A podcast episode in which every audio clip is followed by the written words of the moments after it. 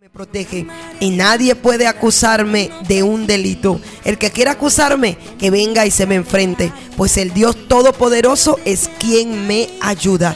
Y maravilloso cuando podemos entender eso, porque nuestro corazón se eleva, podemos estar llenos de fe, llenos de esperanza, podemos saber que sea cual sea la situación donde nos encontremos, nuestro amado Padre, nuestro amado Yeshua, siempre está para ayudarnos, para extendernos la mano. Y como siempre estamos llegando hasta ustedes, hasta sus hogares, gracias a todo lo que está haciendo nuestro amado Señor, abriéndonos las puertas. Hoy ustedes abren sus corazones, las puertas de sus hogares, hasta donde llegan estas ondas gercianas de la 100.3 FM enlace satélite. Hoy me encuentro acompañada como siempre de mi esposo y el, el pastor Stalin Mejía. Shalom para tu vida. Shalom, shalom para todas esas personas que cada día están ahí con el oído afinado para escuchar todas esas herramientas, todas esas palabra que el Señor envía desde, desde las alturas, porque dice que su palabra es la que edifica, no más la palabra de una se la lleva el viento, pero esa palabra permanece para siempre. Y como dice aquí en Juan Nadiuska, no tengo yo mayor gozo que este, el oír que mis hijos andan en la verdad. La verdad eh, no hace falta aliado cuando usted tiene y defiende la, verdad, no hace falta, pues, pues, se defiende solita, no, no hace falta que usted busque aliado ni nada, sino que la verdad se defiende sola. Y es lo que sucede con la palabra de Dios, ella se defiende sola. Siempre ponemos criterios humanos, pero ahí está una espada que está a disposición de cada uno de ustedes para que pueda ser abierta y conseguir todos esos tesoros que tiene reservado para cada uno de ustedes. Así es, así que hoy tengamos los oídos abiertos, el corazón presto. Hoy llegamos a ustedes bajo la dirección general de nuestro amigo Pedro Espinosa, a quien enviamos un saludo fuerte, un abrazo, todo el equipo de portavoz. También estamos llegando porque nuestro pastor Estari Mejía siempre está al pendiente allí, elaborando cada programación, llevando esta palabra de fe, de esperanza y también alcanzándolos a todos a la distancia. Sé que hay muchas personas ya están enviando ya mensajes conectadas desde los distintos lugares, aún fuera de la nación. Un saludo para toda la gente de Ecuador, de Perú, de México, de Estados Unidos, que siempre se conectan con nosotros todos los lunes y estamos llevando la enseñanza, la palabra, la escritura, que es lo más importante. Quiero enviar también un saludo a nuestro amigo y hermano Pedro Bompar, que está en casita allí con su familia, con Natalia, con Lenny. También ese saludo para mi hermano Alexis Landaeta, que sé que ese fiel guerrero del Señor también está escuchándonos. También es parte de este gran equipo de portavoz, Vanessa González. Un saludo y un abrazo también para nuestra gran hermana y amiga.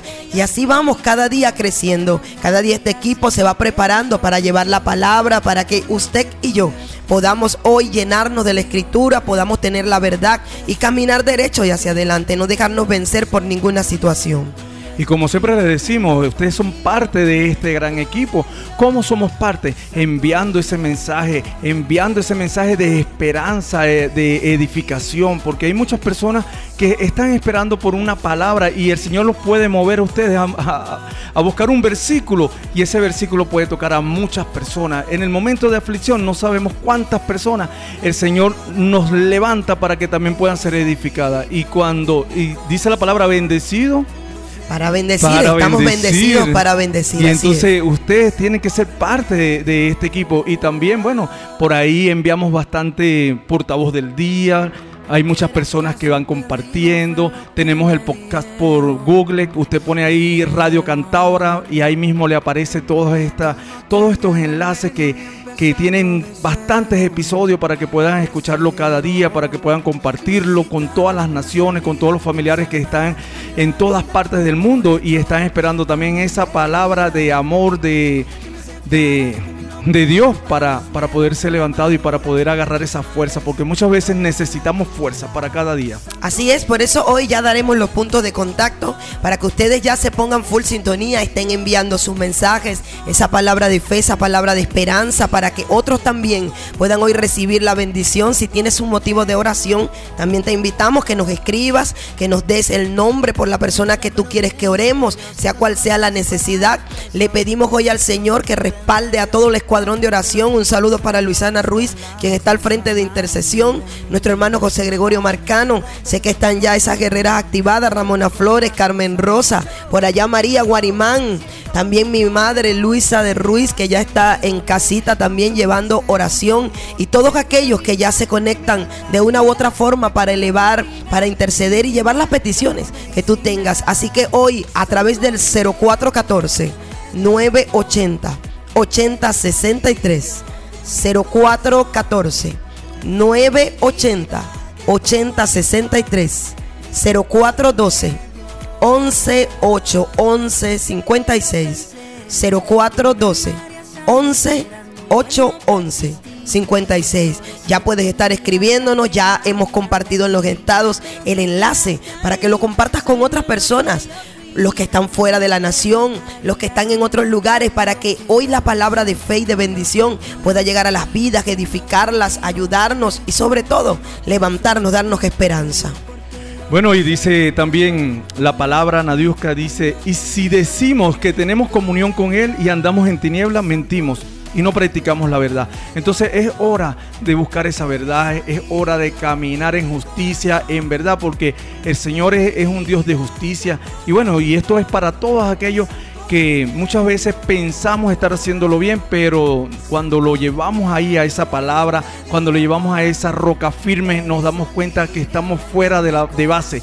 Entonces es hora, es hora de poder continuar edificando en esa base sólida que es Yeshua. Así es. Y bueno, ya nos estamos preparando, ya puedes invitar a tu amigo, a tu vecino, porque hoy continuaremos estudiando la epístola de Gálatas, una de las, de las epístolas más importantes que escribió Pablo y que nosotros debemos comprender cada día. No nos podemos perder ni un episodio. Necesitamos estar llenos de la palabra, necesitamos conocer la verdad, como dice la escritura, y la verdad nos hará libre. Bueno, es el momento de, la oración. No podemos em, estar en todo el programa sin poner esto en manos de que todo lo pueda, para que pueda tocar sus corazones y también pueda quitar toda atadura, toda ceguera, todo lo que está impidiendo llegar a esa luz. ¿Qué tal, Nadiuska, si nos vamos con la oración? Es momento de oración de fe.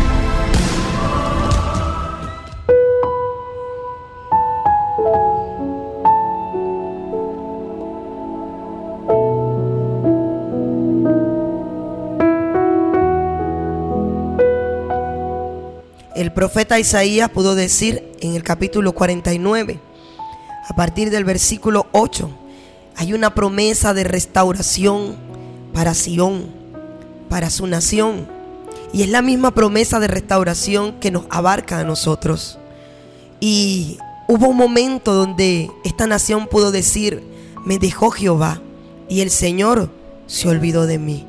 Porque a veces en los momentos de necesidad, de situaciones, pensamos que Él se ha olvidado de nosotros, porque han venido situaciones fuertes que han golpeado las vidas, las familias, los hogares. Tal vez no estás pasando por el mejor momento y puedes pensar como dijo esta nación, me dejó Jehová y el Señor se olvidó de mí. Pero vemos cómo le respondió el Padre Eterno y le dijo, ¿se olvidará la mujer de lo que dio a luz para dejar de compadecerse del hijo de su vientre?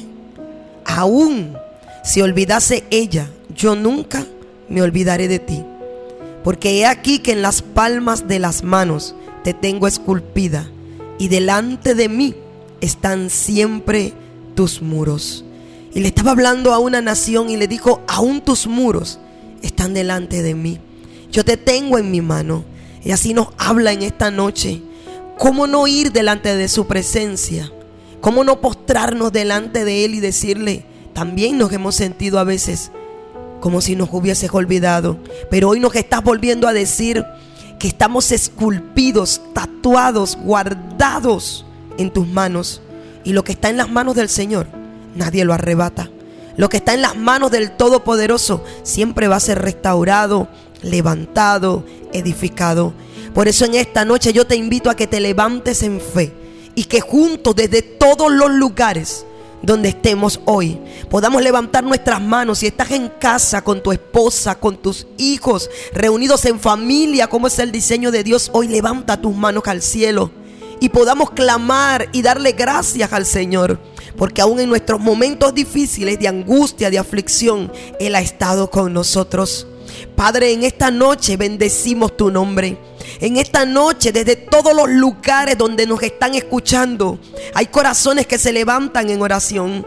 Hay manos que se alzan como las de Moisés, Señor, creyendo que solo tú puedes pelear nuestras batallas creyendo esta palabra que tú nos dices, que estamos esculpidos en tus manos, que estamos tatuados, que tú tienes nuestras vidas resguardadas en tus manos, que tú has trazado para nosotros un propósito, Señor. Te pedimos en esta noche que tú puedas hablar a nuestros corazones, que hoy tu presencia pueda llenar nuestras vidas, tú puedas llenar hoy todo vacío, Señor, en los corazones, tú puedas hoy levantar y encender el fuego de tu espíritu Hoy sopla sobre las vidas. Hoy visita los hogares. Hoy visita, Señor, todas las familias que abren las puertas, que hoy claman aún fuera de nuestra amada Venezuela. Alcanza a nuestros hermanos venezolanos. Hoy, Padre, que tu manto esté sobre ellos. Que hoy podamos, Señor, refugiarnos en esta palabra maravillosa, en esta promesa de restauración. Porque tú estás diciendo, Señor, que volverás a hacer florecer las vidas, los corazones, que volverás a levantar, Señor, lo que se haya derribado en este tiempo, aún cuando las situaciones parecieran adversas, aún cuando el viento pareciera contrario, nosotros sabemos que tú estás con nosotros, tú cambias los tiempos, tú mudas los tiempos, tuyo es el poder, a ti se someten todas las cosas, por eso hoy clamamos y te decimos, Padre, toma el control de todas las situaciones que hay en nuestras vidas vidas. Toma el control de situaciones financieras, de situaciones sentimentales, emocionales. Hoy toma el control, Padre, y comienza a poner cada cosa en su lugar. Comienza a abrir puerta de socorro, ventana del cielo hoy para los que clamamos y tenemos el corazón puesto en ti, Señor. Y creemos que tú has venido para restaurarnos, para levantar los matrimonios, para levantar los hogares, las familias, para volver Señor, a traer a nuestras vidas el socorro oportuno en este momento. Hoy visita a las familias, Padre. Hoy trae un ungüento de sanidad. Hoy unque los cuerpos, los huesos. Hoy levanta a los que están en cama, aquellos que se sienten cansados, que han sido tocados por enfermedades. Hoy permite que haya sanidad, que haya soplo de vida sobre ellos, Señor. Aquellos que están en angustia, en tribulación, Dales tu socorro, dales óleo de gozo y manto de alegría para que sus vidas puedan ser llenas y puedan ser levantados. Hoy ponemos todas las situaciones delante de ti. Hoy creemos esta palabra, que tú volverás a restaurarnos, que tú volverás a hacer cosas grandes, porque en tiempo aceptable nos has escuchado. Y en este día habrá día de salvación, porque tú nos ayudarás, tú nos guardarás y tú, Señor, jamás fallarás a tus promesas. Abre caminos para nosotros. Suple necesidades hoy y levántate a favor de todos los que esperamos en ti. Porque los que esperan en Jehová nunca serán avergonzados. Creemos esa palabra y la proclamamos hoy sobre nuestras vidas y te agradecemos tu cuidado. En el nombre de Jesús, tu Hijo amado. Amén.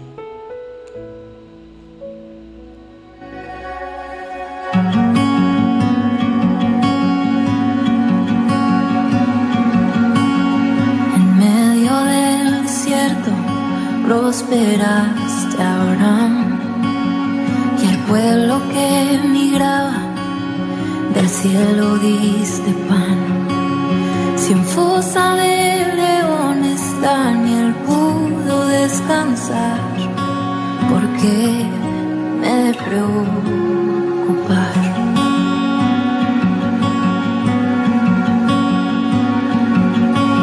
Moisés golpeó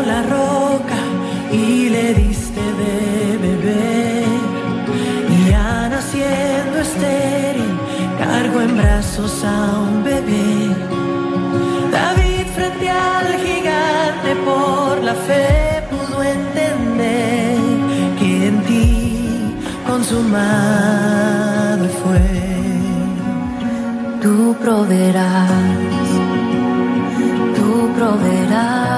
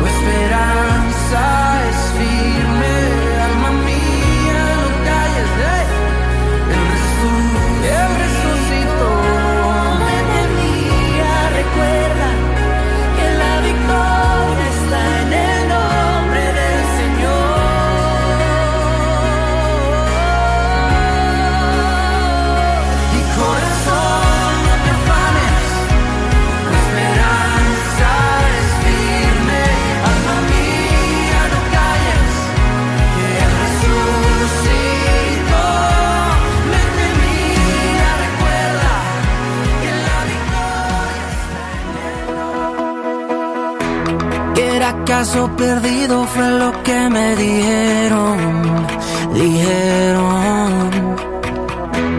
Que no tenía remedio ni empezando de cero, de cero. Necesitaba una salida que me salvara. Hermoso tema que decía tú proveerás, que no tengamos temor. Y eso de verdad que debe llenar nuestros corazones, porque estamos pasando momentos difíciles y muchos han tenido que forzarse bastante, muchos han estado también sin empleo, en situaciones difíciles, pero este es un tiempo donde tenemos que aprender a confiar en el Eterno. Y eso trae a mi mente, pastor, aquella mujer que pudo regresar en un momento bastante difícil en su vida como fue Noemí. Noemí, quien está relatada su historia en el libro de Ruth. Y es un libro maravilloso donde podemos ver cómo Noemí tuvo el valor. Porque a veces vemos a Noemí como que regresó solamente frustrada y derrotada. Dice que cuando Noemí salió de su nación, dice que ella salió con las manos llenas, con su esposo, con sus hijos. Y bueno, en otra tierra, en otra nación, sus hijos se casaron. Pero pasado el tiempo, muere su esposo, mueren sus hijos. Y Noemí se siente en la necesidad de regresar a su nación con las manos vacías como ella se sentía. Imagínese, pastor, que hasta se cambió el nombre. Dijo, ya no me llamen Noemí, sino llamenme Mara, amargura, porque así he regresado en amargura. Y ella se sentía frustrada. Dijo, Jehová me ha vuelto con las manos vacías. ¿Por qué me van a llamar Noemí? Ya que Jehová ha venido contra mí y me ha afligido. Y ella se sintió perdida. Pero dice la escritura que regresó con una de sus nueras. Esa era Ruth. Y Ruth vino con Noemí. Y Noemí venía con el corazón roto, destruido, angustiado por las situaciones. Pero Ruth venía haciendo un pacto con esta mujer. Dijo, voy a ir contigo, Noemí, donde quiera que vayas. Tu Dios será mi Dios, tu pueblo será mi pueblo. Y ella abrazó a su suegra y vino. Pero lo que nos sorprende y ver la actitud de Ruth ante la situación, ante todo el conflicto que se estaba viviendo, es muy importante. Ruth nos muestra que ella nunca, nunca se detuvo, ¿sabes? Ruth era extranjera, pastor, en ese lugar. Y Noemí la trajo con ella. Pero dice la palabra del Señor que Ruth le hizo una petición a Noemí. Ella le dijo, déjame ir. Te ruego que me dejes ir al campo y yo recogeré espigas en pos de aquel a cuyos ojos hallaré gracia. Eran unas grandes haciendas donde había en ese tiempo el trigo y estaban espigando las mujeres. Y Ruth me impresiona que no vio la situación, sino que puso la mirada en lo que ella podía hacer. Ella le dijo a Noemí, yo te ruego que tú me dejes ir. O sea, no fue que ella tomó una decisión sola, ella la consultó y le dijo, déjame ir a hacer algo. En medio de esa dificultad, Ruth dijo, yo tengo que hacer algo.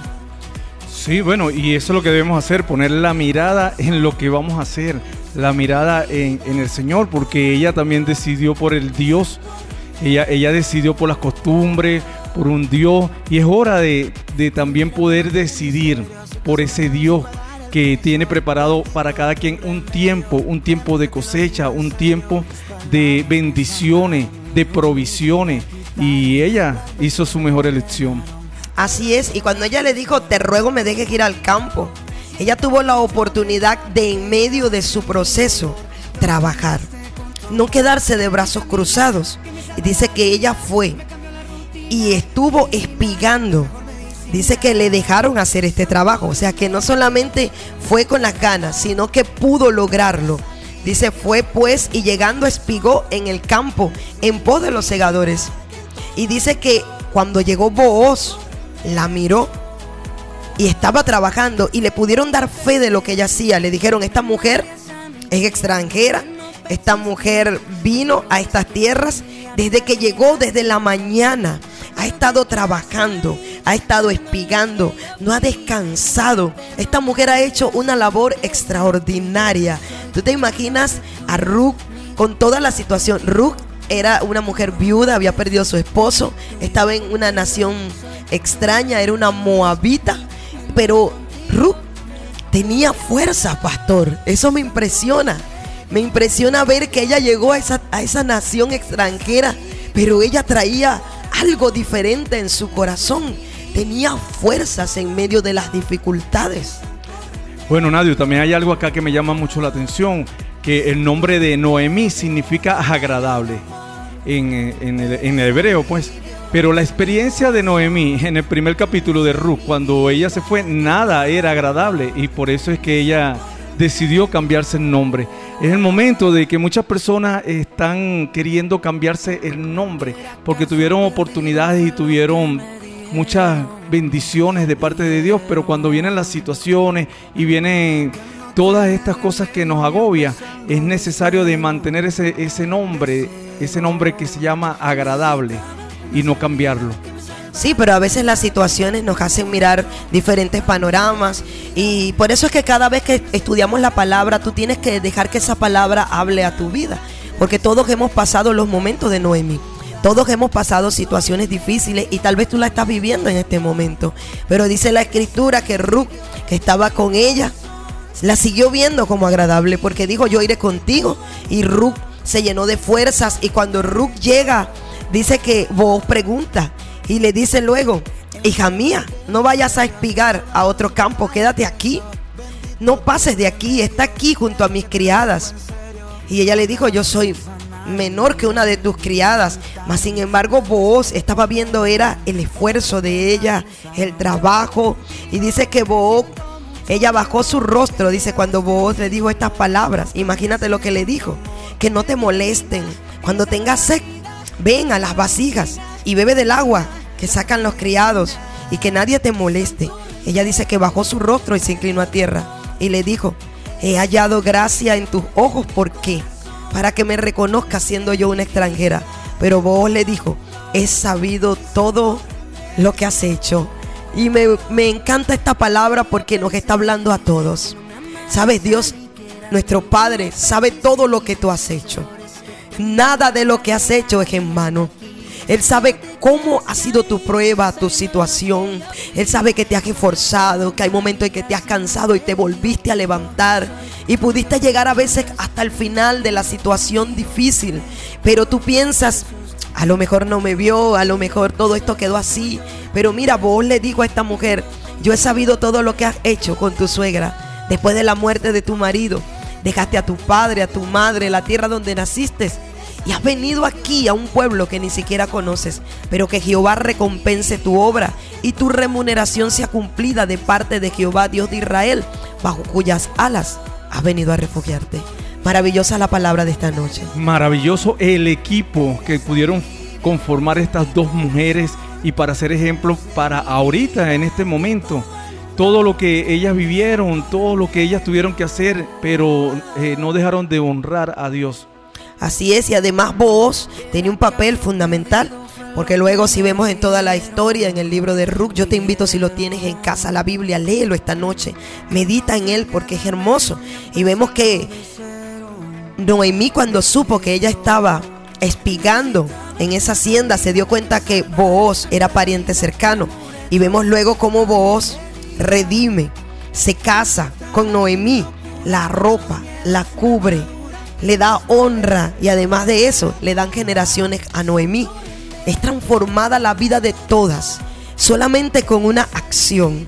Porque si Ruth se hubiese quedado llorando con Noemí en casa, nada hubiese sucedido. Pero Ruth en el momento de aflicción decidió levantarse, decidió hacer lo que le correspondía hacer. Nosotros tenemos siempre que entender que nuestro Padre no nos va a permitir cargas que no podamos llevar. Siempre hay que hacer lo que nos toca. La parte que nos toca hacer hay que hacerla. No puedes resolver las situaciones llorando, en angustia, en depresión. Levántate hoy porque nuestro Padre está viendo todo lo que tú has hecho y va a recompensar a aquellos que mueven sus manos, que se esfuerzan, que pueden en medio de la aflicción confiar y decir, aún Jehová puede bendecirme, aún Jehová puede hacerlo. Dice que Booz, antes de casarse con ella, cuando estaba espigando, dejaba caer espigas para ella. O sea, tenía cuidado de ella porque vio su esfuerzo, vio el corazón de esta mujer. Bueno, eso es una enseñanza que nos, que nos dice en este momento que nunca quedamos sin esperanza. Dios siempre está ahí eh, en el momento de pérdida, en el momento de dolor. ¿Y para qué? Para llevar a cabo los grandes propósitos que Él tiene con cada uno de ustedes. Es momento de poder levantarnos, es momento de poder decir, yo no me voy a cambiar el nombre, yo voy a ser una persona agradable porque todo lo que estoy pasando ahorita son pruebas y las pruebas son para pasarlas, no para quedarnos. Y ahí podemos aprender de Noemí y Ruth que ellos pudieron hacer muchas cosas en equipo. Entonces es hora de hacer equipo.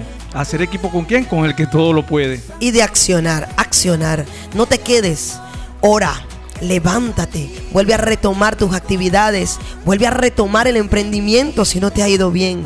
Cree, avanza. Mira, la dificultad no significa desesperanza. Al contrario, significa que tú puedes vencer esa prueba así como lo venció Ruth y Noemí. Bendito sea el Señor porque nos habla en esta noche.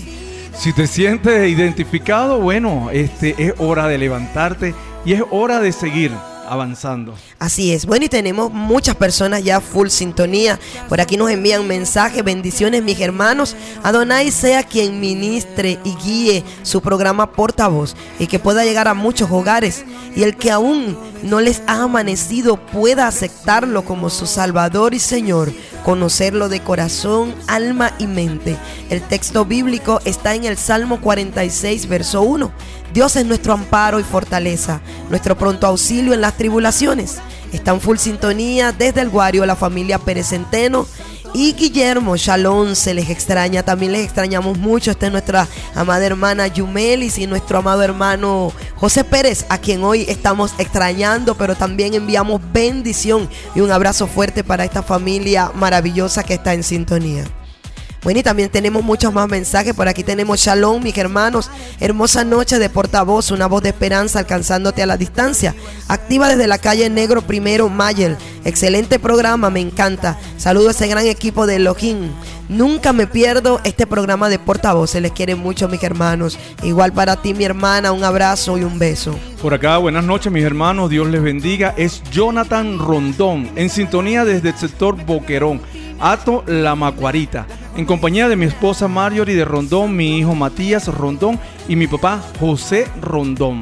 Bueno, mil bendiciones del cielo para esta maravillosa familia a quien nuestro Padre ha llamado en este tiempo y sé que hará grandes cosas en tu vida, Jonathan, y en la vida de tu familia. Así mismo es, y por acá ellos envían un, un- un versículo que dice, el ángel de Jehová acampa alrededor de quien, de quien le teme y los defiende. Amén, amén. Y por aquí nos está escribiendo también en sintonía desde la Candelaria la familia Bompar Orozco y Orozco Guarapana. Que el Señor los bendiga, mis hermanos, y que la voz del Eterno siga escuchándose en la distancia. Esto es nuestra hermana Lenny de Bompar, allí junto a todo toda su familia. Pedro Bompar, un abrazo. Bueno, pastor, y estamos full de mensajería. Por aquí tenemos también buenas noches, mis amados hermanos, activos desde el Guario, la familia Guacare Ávila. Que el Eterno los bendiga grandemente. El texto bíblico está en el Salmo 27. Jehová es mi luz y mi salvación. ¿De quién temeré? Jehová es la fortaleza de mi vida. ¿De quién he de atemorizarme? El Señor nos dice en esta noche que debemos de confiar plenamente en Él. Mis hermanos, que el Eterno les bendiga grandemente. Bueno, un abrazo para Yuli, allá Héctor Luis, Santiago, toda esta hermosa familia y que hoy nos regala uno de mis textos preferidos, el Salmo 27.1. Bueno, por acá tenemos a Vanessa González, un saludo para ella, su mamá María Guarimá y para toda su familia. Ella está enviando un mensaje por acá, dice, Jehová está en su santo templo. Sus ojos ven, sus párpados examinan a los hijos de los hombres. Salmo 1, 11, 4. Así es, los ojos del Señor están sobre nosotros, sus párpados Ah, sus están párpados. siempre, siempre, están al pendiente de nosotros. No estamos solos, mis queridos amigos y hermanos, Él siempre está con nosotros. Por aquí tenemos otro mensaje. Buenas noches, mis hermanos, en sintonía. La familia Boys, Jehová es mi luz y mi salvación, ¿de quién he de atemorizarme? Cuando se juntaron contra mí los malignos, mis angustiadores y mis enemigos, para comer mis carnes, ellos tropezaron y cayeron. Amén, amén. No prosperará el enemigo contra aquellos que aman al Señor. Un abrazo para María Fernanda, Luis Boy, Josué, Rebeca, que ya están allí full sintonía. Chalón, chalón, amados en sintonía. Familia Pereira Ruiz, desde la Candelaria. Pon tu esperanza en el Señor, cobra ánimo y ármate de valor. Pon tu esperanza en el Señor. Salmo 27, 14. Hermoso salmo. Y por aquí nos dicen bendiciones, shalom para sus vidas, amados. Que la paz de Adonai, que sobrepasa todo entendimiento, llegue a las vidas de quien en esta noche sintoniza enlace satélite y portavoz. Una voz de esperanza alcanzándote a la distancia. Bueno y recto es Jehová, por tanto Él enseñará a los pecadores el camino, encaminará a los humildes por el juicio y enseñará a los mansos su carrera.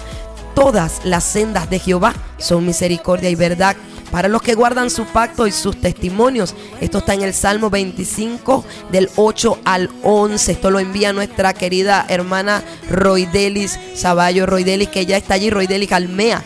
Ella está allí ya en sintonía. Amén, amén, por esa palabra. Y quien está siempre al pendiente de los jóvenes, pronto tendremos también segmentos juveniles, porque el Señor está levantando una gran, gran, eh, yo diría que oleada de gente de relevo, de equipo de relevo. Así mismo es. Buenas noches, mi querida amiga Nadiuska. Saludo y un fuerte abrazo. Dios te bendiga grandemente. Te pido oración por mi familia, mis hijos Edinson, Edri y mi nieta y mi persona Yesenia.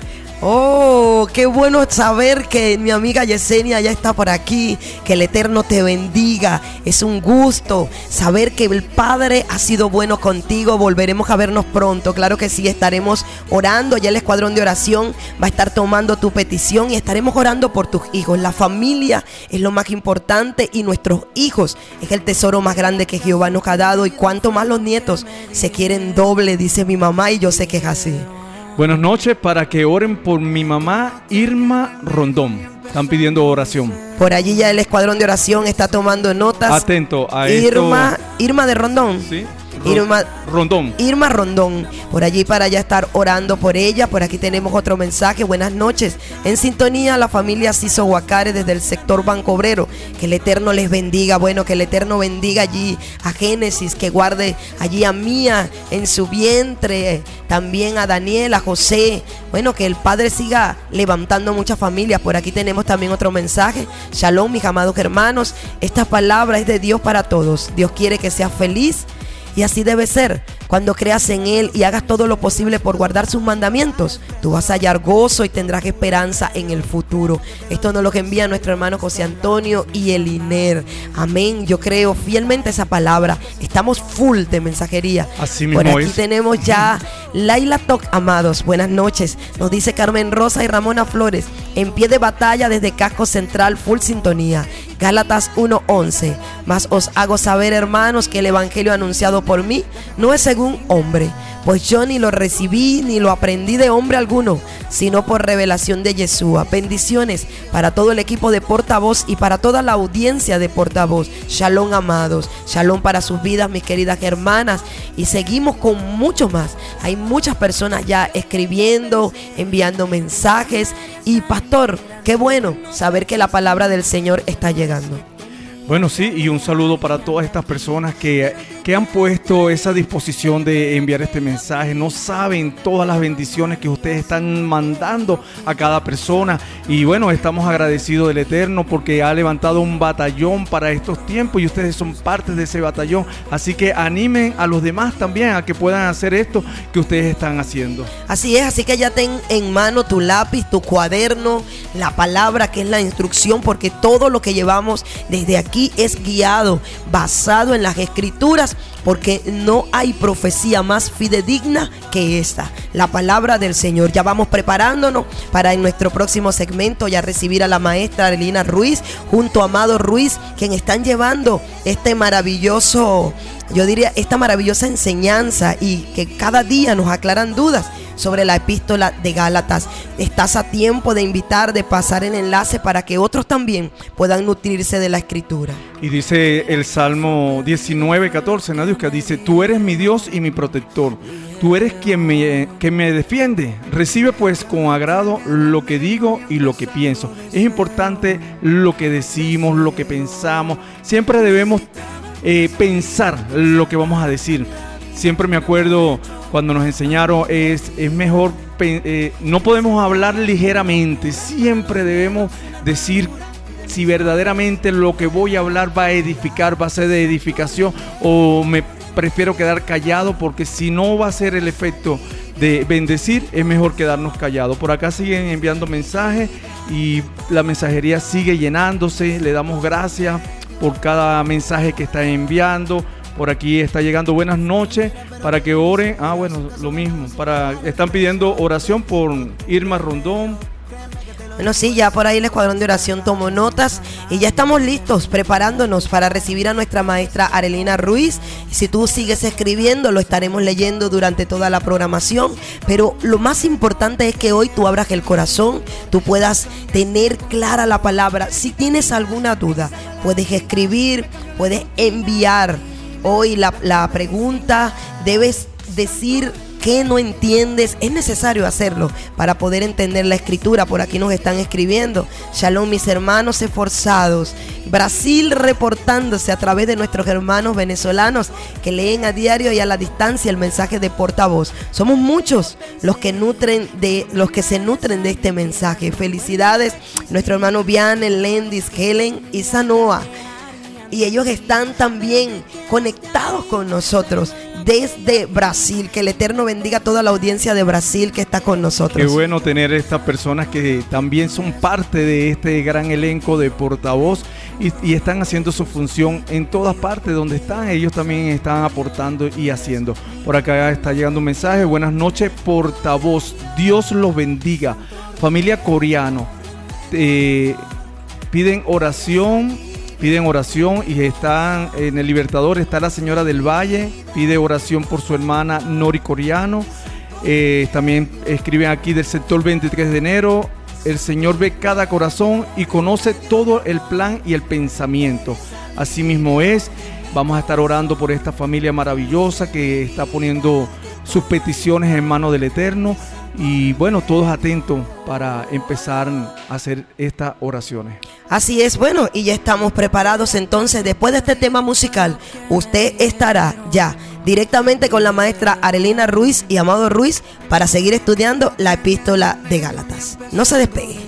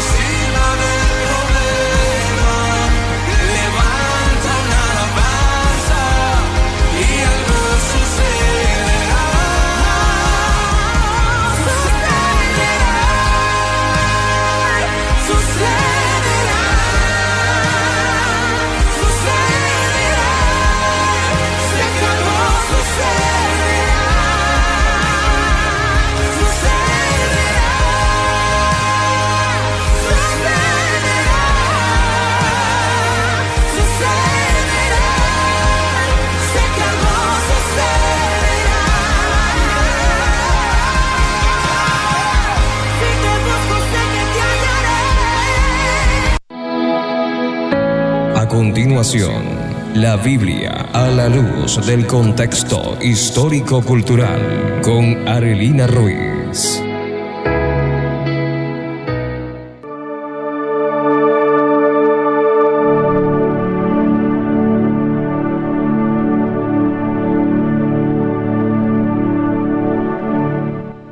Buenas noches, shalom para todos nuestros oyentes. Nuevamente con ustedes desde acá, desde esta su emisora, la 100.3 FM, desde las alturas y compartiendo hoy en nuestro estudio de la carta a los Gálatas, una de las cartas más importantes, ¿verdad? Que, que muchos han usado de una manera incorrecta y que ha llevado a muchas malas interpretaciones que han hecho mucho daño con respecto a seguir las instrucciones de nuestro Creador. Y hemos ido avanzando en esta carta la semana pasada. Estuvimos hablando del capítulo 1. Hoy vamos a continuar y vamos a comenzar en el capítulo 2. Así que hoy, como siempre, la recomendación, tenga su Biblia a la mano, lápiz, cuaderno, haga sus anotaciones y también puede enviar, como siempre les decimos, sus dudas, las preguntas, sus opiniones. Es válido que usted pueda enviarlas. Y vamos entonces a ese capítulo 2 de Gálatas, de Gálatas, perdón, y vamos a ir comprendiendo realmente lo que el apóstol Pablo está diciendo, porque muchas veces estudiamos las escrituras y queremos interpretar lo que nosotros queremos. Pero vamos a poder hoy comprender la idea, qué es lo que Pablo estaba hablando. Y no podemos olvidar, como siempre les digo, lo que es el contexto histórico-cultural, ese, ese contexto en el cual Pablo estaba viviendo. Y hoy me acompaña nuestro querido y amado hermano Ramón Ruiz. Ramón Ruiz que hoy va también a estar estudiando con nosotros este capítulo. Chalón, chalón, hermanos. Reciben cordial saludo pues, de nosotros como servidores de Yeshua y de ustedes, siempre trabajando para engrandecer la obra del Señor y para eh, también pues, llevar esas buenas nuevas de salvación. Amén. Entonces vamos a ubicarnos en Gálatas capítulo 2 y vamos a ir leyendo los versos para ir explicando eh, muchas de las situaciones que están allí y para ir usando mucho de ese contexto histórico, de ese contexto cultural. Y en cuanto a eso hay muchas recomendaciones eh, para nosotros estudiar estos contextos, porque es necesario que busquemos esas mm, eh, bibliografías, ¿verdad? Estos libros que nos pueden ayudar, porque cuando Pablo habla acá, se tratan muchos temas allí, como son las castas de Roma, lo que tiene que ver con la esclavitud y es importante estudiar las cartas de Pablo desde ese tipo de contexto. Todas las cosas que venían aconteciendo, todas las costumbres que hay en el antiguo Medio Oriente. Hay muchas cuestiones que nosotros debemos entender para poder comprender lo que Pablo está hablando y lo que está pasando en ese momento histórico que le está enfrentando. Y dice capítulo 2 de Gálatas, después pasados 14 años, subí otra vez a Jerusalén con Bernabé, llevando conmigo a Tito. Pero subí según una revelación, y para no correr o haber corrido en vano, expuse en privado a los que tenían cierta reputación el evangelio que predico entre los gentiles. Vamos a detenernos un momento acá. Vean que Pablo dice que subió 14 años. Pasados 14 años subí otra vez Recuerden que ya él había subido. Allá en Gálatas 1.18 dice que cuando habían pasado tres años, él subió. Mm, cuando él había, se había convertido, tres años después de haberse convertido, Pablo había subido a Jerusalén y vio a Pedro y vio a Santiago. Él lo explica allí mismo en el capítulo anterior de eh, Gálatas 1.18. Recuerdan que estudiamos esa parte. Y muchos piensan que esta primera subida a Jerusalén fue, hace referencia a lo que está ya hechos en el capítulo 9, los versos 26 al 30. Pero acá está subiendo Pablo nuevamente, está acompañado de Bernabé y dice que subió y también está acompañado de Tito y sube según una revelación. Y vean cuál era el propósito. Él dice que él expuso en privado a los que tenían cierta reputación, es decir, a los líderes, ¿verdad? Allá en Jerusalén, el evangelio que predico entre los gentiles. Él está hablando que él expuso esto. ¿Cuál era ese evangelio del cual, Pablo está hablando? El evangelio que él dice que expuso, el evangelio que predica entre los gentiles. Pablo hace esta aclaratoria por lo siguiente. Él va a predicar un evangelio que está guiado de acuerdo a la comunidad en la que él está hablando, donde se encuentra. Y por eso nosotros vamos a ver a Pablo como eh, presentando, utilizando un vocabulario adecuado.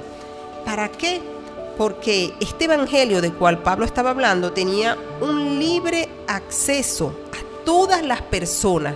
Era esa puerta que a través de Yeshua se había abierto para que pudiera llegar el evangelio a las naciones. Y qué mejor instrumento que Pablo para llevar esta, buena nueva por las características que hablamos la semana pasada de Pablo como ciudadano romano, las puertas que se le abrían a él para llevar allí. Y vean que dice que durante 14 años Pablo aprendió y ahora vemos acá, cuando él llega a exponer, a decirle a los líderes cuál era ese evangelio, pero vean lo que pasa. Vamos a, a ver aquí la situación en el verso 3 Dice, pero ni aun Tito, que estaba conmigo, con todo y ser griego, fue obligado a circuncidarse. Hay una situación acá que se está presentando y que debemos hablarla, porque ¿qué es lo que estaba pasando acá? A pesar, dice Pablo, de los falsos hermanos que se habían introducido entre nosotros a escondidas para espiar nuestra libertad, la que tenemos en el Mesías Yeshua para reducirnos a esclavitud. Hay dos versos acá y está hablando de que Tito fue obligado a circuncidarse, pero vean que Pablo aclara que ellos no se sometieron a esto. Él dice bien claro el verso 5, a los tales ni por un momento accedimos a someternos para que la verdad del Evangelio permaneciera con vosotros. Y vean, ¿por qué no se somete Pablo? Recuerden mis amados hermanos que hay una razón poderosa acá por la cual Tito no se había circuncidado. Cuando ellos suben a Jerusalén, ellos no estaban subiendo para ir al templo, ellos estaban subiendo para reunirse con estos líderes de ese momento. Y cuando llegaron querían imponer a Tito la circuncisión. No debemos perder de vista que el problema que estaba pasando acá es que ellos estaban obligando a los creyentes gentiles a judaizar, es decir, a circuncidarse para salvación. Y nosotros sabemos que para ser salvos somos salvos por la gracia, por la fe en Yeshua. No necesitamos circuncidarnos para ser salvos. Mas esto no quiere decir que Pablo estaba pasando por encima de ese mandamiento de la circuncisión, porque Pablo entendía que esto era necesario para poder subir al templo y participar de la fiesta, específicamente de la fiesta de Pesa.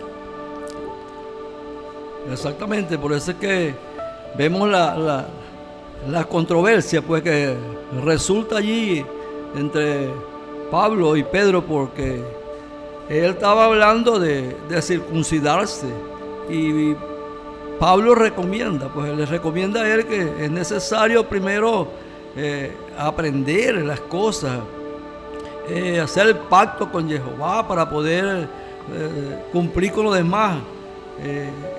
por eso él se, que se constituye en defensor de, como dice, de, de estos nuevos creyentes que están llegando, los vienen migrando, que le están impidiendo pues entrar por la, rigidez que están empleando ellos de circuncidarlo y de judaizar a, estas personas que están entrando que todavía no conocen. Y por esto es que hay esta controversia entre Pablo y Pedro en esta situación que, que están presentándose en estas cartas.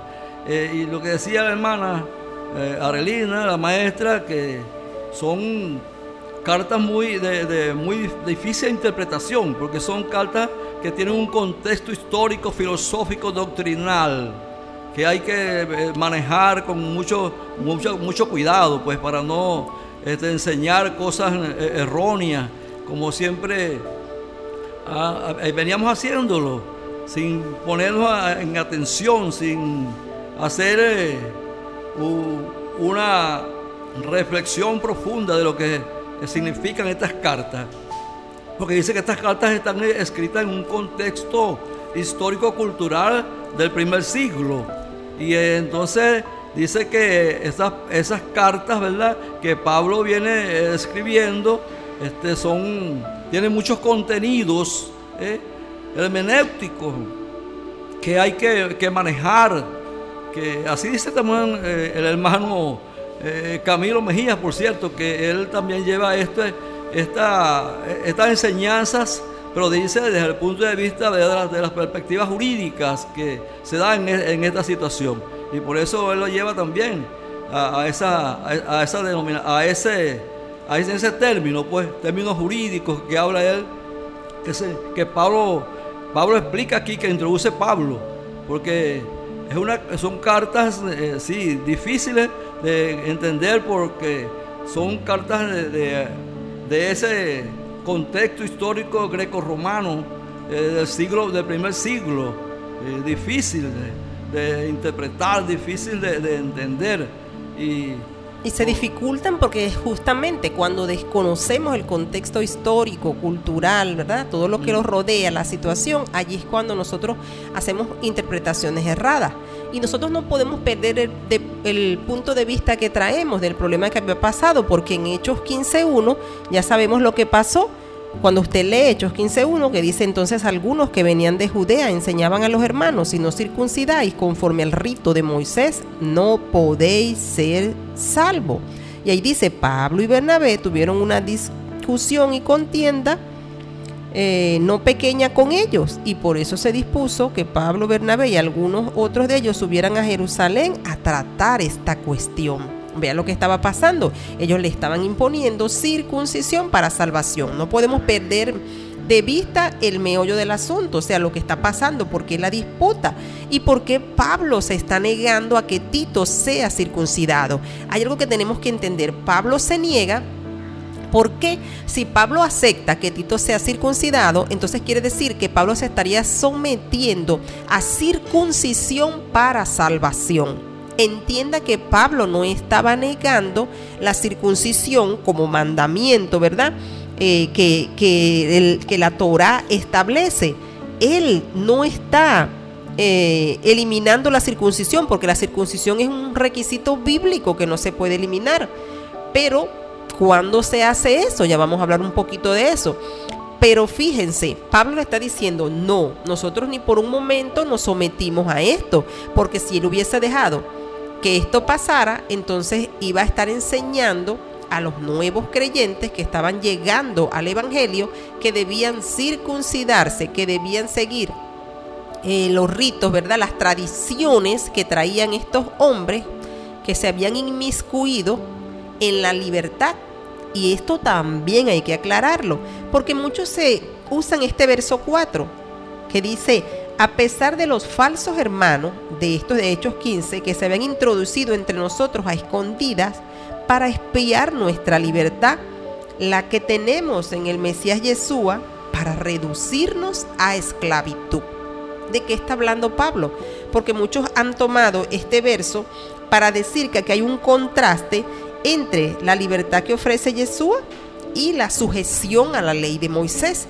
Eso es lo que se nos enseña en el cristianismo, que hay un contraste acá, que Pablo está enseñando que Jesús nos llamó a ser libres y que no debemos obedecer la Torah, que ya no debemos obedecer la ley, que eso ya pasó. Ese ha sido siempre el tema que en el cristianismo nos han enseñado.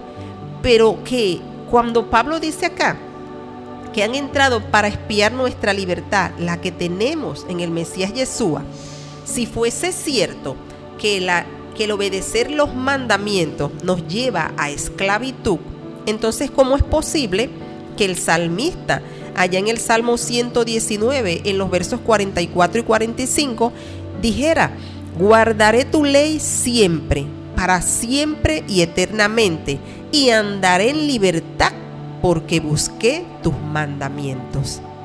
Entonces, si usted se da cuenta, el salmista está expresando que cuando iba a él a andar en libertad, cuando obedeciera los mandamientos, es decir, cuando él se sometiera a las instrucciones del Eterno. Y yo le pregunto hoy a los mis, a mis hermanos que se llaman cristianos, ¿verdad? A todo aquel que se llama cristiano o a todo aquel que dice haber aceptado a Yeshua como el Señor de su vida. Si has aceptado a Yeshua como el Señor de tu vida, entonces tienes que comprender que ahora Él es el amo de tu vida y tú necesitas obedecer a sus preceptos. ¿Por qué? Porque estamos hablando de este contexto en el que ellos vivían, donde había que algo que era patrocinio y clientela en esa época. Exactamente, es lo que Pa- Pablo pues este, mantiene, porque recuérdese que allá di- que Pablo dice que cuando él subió allá, eh, los, los, vamos a decirle, los, los que conocían los la líderes, palabra, los líderes, ¿verdad? De, de- de Jerusalén, de los que enseñaban eh, la Torá, que entonces Pablo dice que él recibió mejor la diestra de ellos, como, como como fieles, ¿verdad? A lo que estaban haciendo, como compañeros de ellos, como, eh, como que estaban reconociendo el trabajo de Pablo, porque recuérdese que dice que después de 14 años que él sube hasta allá a Jerusalén, por el mismo problema que se presenta entre él y, y Pedro, por, por esa cuestión de la, de, la ley de hombres, pues obras de la ley, que, estamos, que es lo que está hablando Pablo. Y Pablo está llevando la palabra, quiere decir que en, en orden, de acuerdo a lo que los, los grandes eh, instructores de aquel tiempo eh, la llevaban, porque dice que se reunió con, con Juan, con Jacobo y con Cefa y ellos le dieron la mano, pues reconociendo que lo que llevaba era lo que el Señor había establecido como tal, eh, las nuevas, nuevas, de sal- nuevas, nuevas de salvación, las buenas nuevas de salvación. Entonces no hay contradicción en lo que dice, pero como hemos hablado de que esta- estas cartas tienen muchas, eh, unas retóricas, unas retóricas eh, grecorromanas importantes que hay que desandar. Y Pablo lo que está haciendo es eso, llevando eh, esa enseñanza al pueblo eh, de de Gálata. Y ya, por ejemplo, él, él dice que no estaba de acuerdo con lo que esos que, subieron de allá de Jerusalén, que bajaron aquí y que trajeron esa, esa enseñanza de, de ley de hombres, ¿eh? tratando de que primero había que circuncidarse. No podía, dice Pablo, que no está de acuerdo con eso, sino primero pactar con el Señor, aprender comprometerse con el Señor, aprender después, porque cómo va a, a- a- tú vas a aplicar la ley, cómo tú vas a cumplir si no la conoces. Entonces, por eso es que el Pablo le hace esa, eh, esas eh, sugerencias a ellos. Y que estaba pasando algo allí. ¿Por qué? Porque ellos no, no iban, como dije, y no iban a subir al templo. Que por, por, eh, Sí. para decir que necesitaba circuncidarse porque iba a participar allá de alguna, de alguna fiesta, de algún. Eh, ¿Cómo es? Para entrar al Sí. templo debía estar circuncidado, ¿verdad? Para Sí. ir hasta allá a presentar ofrenda. Ellos no estaban haciendo eso. Segundo, ellos no tenían la experiencia, estos creyentes, a ellos no se les había instruido y por eso era necesario que se les dieran los conceptos básicos. Eso no quiere decir que la circuncisión no es válida. Está diciéndole a Tito que está siendo obligado en ese momento, ¿verdad? Que no era necesario porque ellos están comenzando. Entonces, la, instrucción se le tiene que dar, la Torah. Tiene que haber circuncisión del corazón primero. Tiene que haber eh, una manera, tiene que haber eh, eh, una forma de educar a las personas antes que se les diga lo que ellos deben hacer, los compromisos mayores, ¿verdad? Que demanda el, el Eterno. Porque en el momento de, de que hay circuncisión en la carne y no hay circuncisión del corazón, ¿para qué sirve? Entonces por eso es que estos nuevos creyentes debían ser preparados. Porque acá, cuando ellos están hablando en esta reunión, no están en el templo. Ese no es el contexto. ¿Cuál es el contexto allí? Es la vida cotidiana de una persona que está empezando, que está iniciando eh, sus primeros pasos en aprenderle a la Torah. Entonces no, no le podían imponer circuncisión para salvación, que era lo que ellos estaban haciendo, sino que más bien tenían que enseñarles, porque no podemos perder Hechos 15, donde, es, donde se puede aclarar, se puede entender que la salvación es por la gracia. Eso es lo que se le estaba diciendo a los creyentes. Y vean que cuando Pablo habla aquí de la verdad del Evangelio, de esa libertad, porque cuando nosotros obedecemos las instrucciones tenemos libertad, porque podemos vivir en comunión con el Eterno, porque cuando tú sigues la instrucción de un padre, y este padre que nosotros tenemos es un padre amoroso que ha dado instrucciones para nuestro bien, entonces vamos a poder vivir en esa libertad, la libertad que trae la obediencia a aquel que nos llamó de las tinieblas a su luz admirable, aquel que nos llamó a este evangelio al cual debemos obedecer, como dice el apóstol Pedro. ¿Qué cosas debemos obedecer del evangelio? Las instrucciones del Creador que nunca han pasado. Entonces, esto es lo que Pablo le está diciendo acá ustedes no nos van a reducir a esclavitud otra vez, ustedes no nos van a llevar a nosotros a estar cumpliendo con eh, tradiciones, ¿verdad? Leyes farisaicas que ellos tenían. No, ni por un momento vamos a permitir que esto pase. Y vean que si continuamos, dice, los que tenían, dice el verso 6, pero los que tenían reputación de ser algo, lo que hayan sido en otro tiempo, nada me importa. Pablo lanza algo acá que es muy importante. Él dice, Elohim no hace acepción de personas. ¿Por qué dice esto? Porque Pablo va a entrar luego a enfrentar a Pedro, porque Pedro estaba haciendo acepción de personas. Recuerden que él estaba haciendo diferencia entre los judíos y los gentiles en ese momento entre esas castas que había para aquel momento. No podemos olvidar, mis amados, que se, manejaba durante ese tiempo castas allí, plebeyos, patricios, esclavos, libres, eh, gentiles, judíos. Entonces por eso es que Pablo está diciéndole esto ya, que él no el, el Eterno no hace acepción de personas. Y dice, a mí pues, los de reputación, nada nuevo me comunicaron. O sea, que el mensaje del Evangelio que Pablo estaba llevando era correcto. Porque el liderazgo dice que Pablo nada nuevo me comunicó. Antes, por el contrario, como vieron que me había sido encomendado el Evangelio de la incircuncisión, como a Pedro el de la circuncisión, y hace una acotación Pablo acá, pues el que actuó en Pedro para el apostolado de la circuncisión, actuó también en mí para con los gentiles. Y reconociendo la gracia que me había sido dada, y aquí nombra a los líderes, Jacobo, Cefas, ¿verdad? Que es Pedro, y Juan, que eran considerados como columnas, me dieron a mí y a Bernabé la diestra en señal de compañerismo, para que nosotros fuéramos a los gentiles y ellos a los de la circuncisión. Solamente nos pidieron que nos acordáramos de los pobres, lo cual también me apresuré a cumplir con diligencia. O sea que en pocas palabras le dijeron, está bien lo que estás haciendo, Pablo, el mensaje que estás llevando es el correcto, no te olvides de hacer justicia, de hacer sedacá de los pobres. Eso es cumplir con lo que dice la Torah, de que debemos darle al pobre. Entonces ellos le están haciendo alusión a Pablo que no olvide esas instrucciones. Porque, amados, tenemos que comprender que las instrucciones del Eterno no van a pasar nunca. Dice que cielo y tierra pasará, pero su palabra no pasará.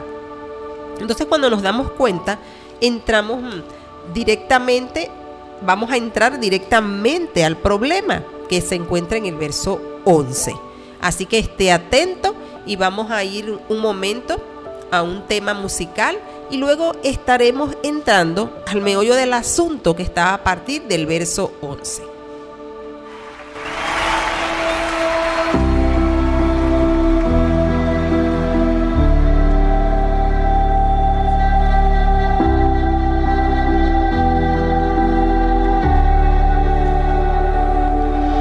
Acércanos a ti, no te vayas en el amor más.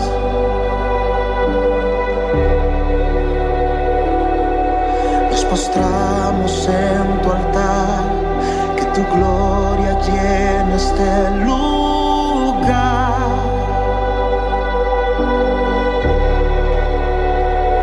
No pararemos de buscar nuestra mayor necesidad. Eres tú. Dile, ven.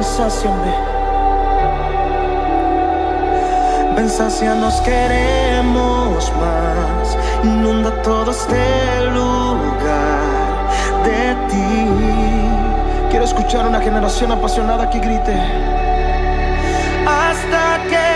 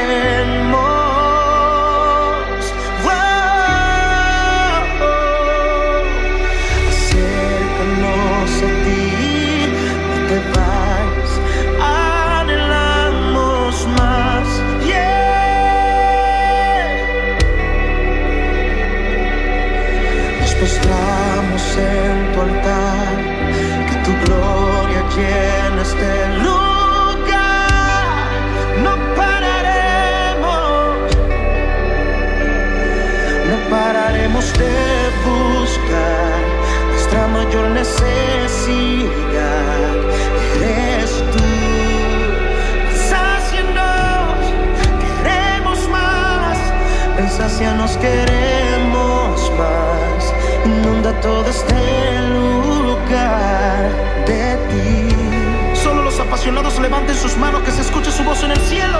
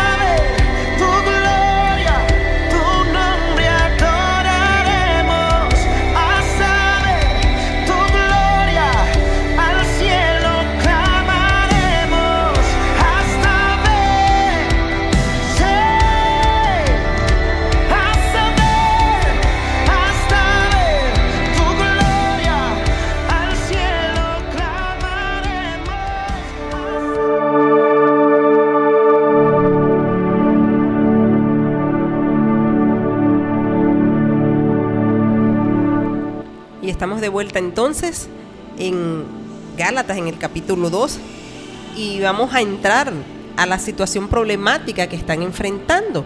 Y la misma, el mismo capítulo te habla de cuál es el contexto acá, porque ya Pablo ha asomado lo que está pasando cuando dice que el Eterno no hace acepción de personas.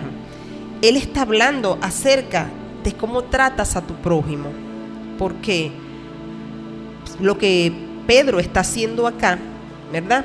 Lo que él está haciendo acá es que está oprimiendo a una persona, en este caso a los creyentes gentiles.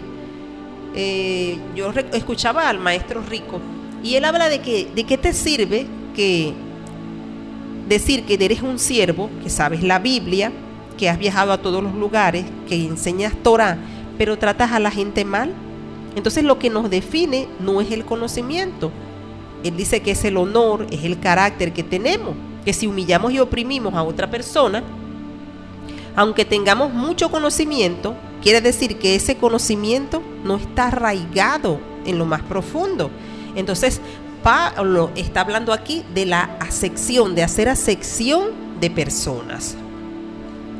Exactamente. eh, eh, Pablo está explicando la situación que se que surge ahora, pues, con entre ellos, porque ellos están enseñando un- una, un- un- una- a judaizar a la gente, a obligarlos por y Pablo entonces enfrenta aquí, dice que enfrenta cara a cara a, Pedro para eh, explicarle pues la situación que está, que está, está, está haciéndose, como dice, hipócritas.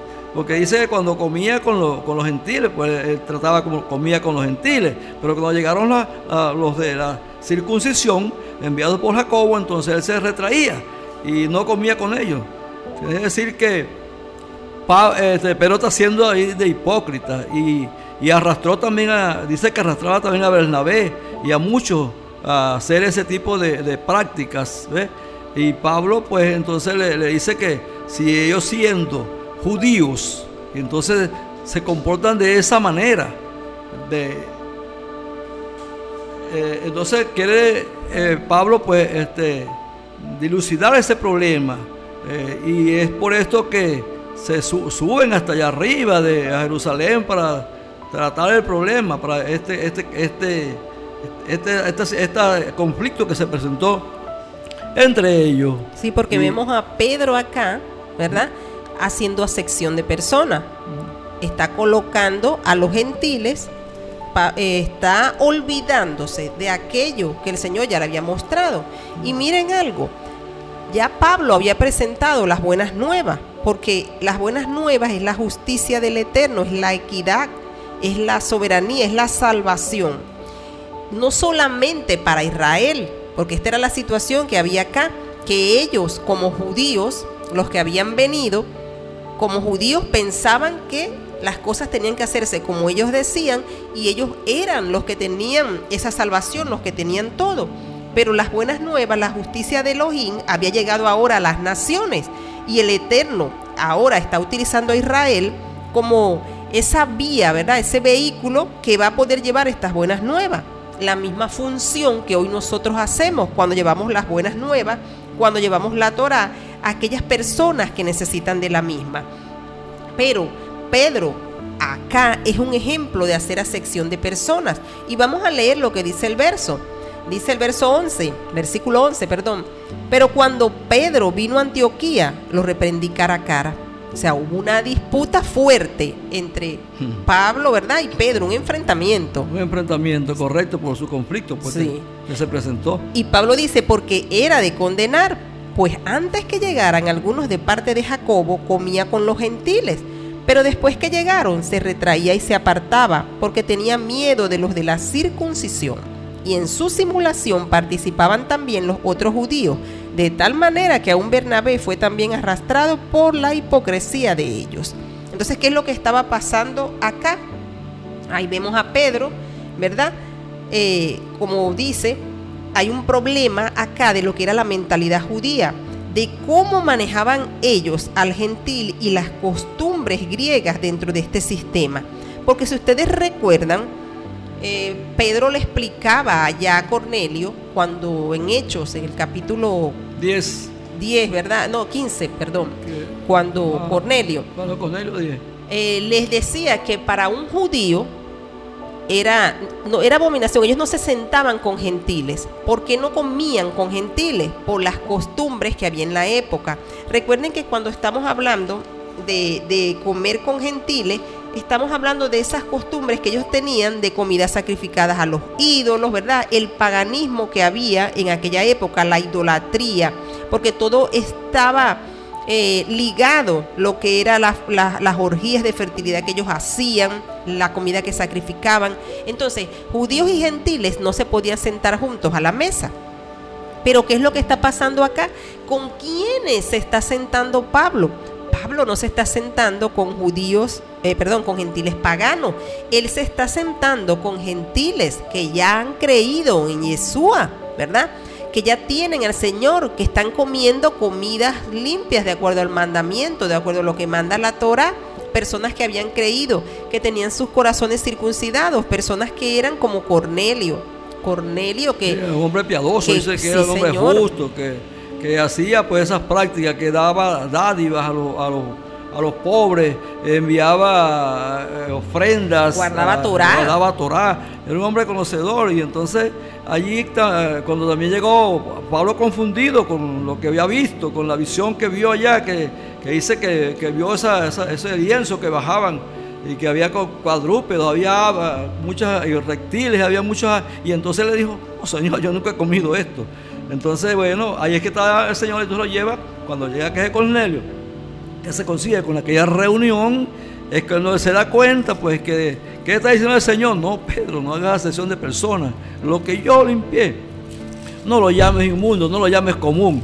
Entonces, eso como lo que está diciendo la, la maestra, estos eh, eh, que, hermanos que Pedro enseñaba, pues, ya que Pablo enseñaba, ya habían, ya conocían, de, habían dado el, el paso, ese paso de fe, de conocer eh, a Yeshua y de estarse preparando pues para recibir lo que la- el conocimiento más profundo de la Torá para, para, Sí. para recibir la ley para Y por eso es que él le decía, y en Hechos 10, en el verso, si es Hechos 10, en el verso, eh, cuando le dice Pedro, en el verso mm, 29, Ujú, en Hechos 10, 29, ¿verdad?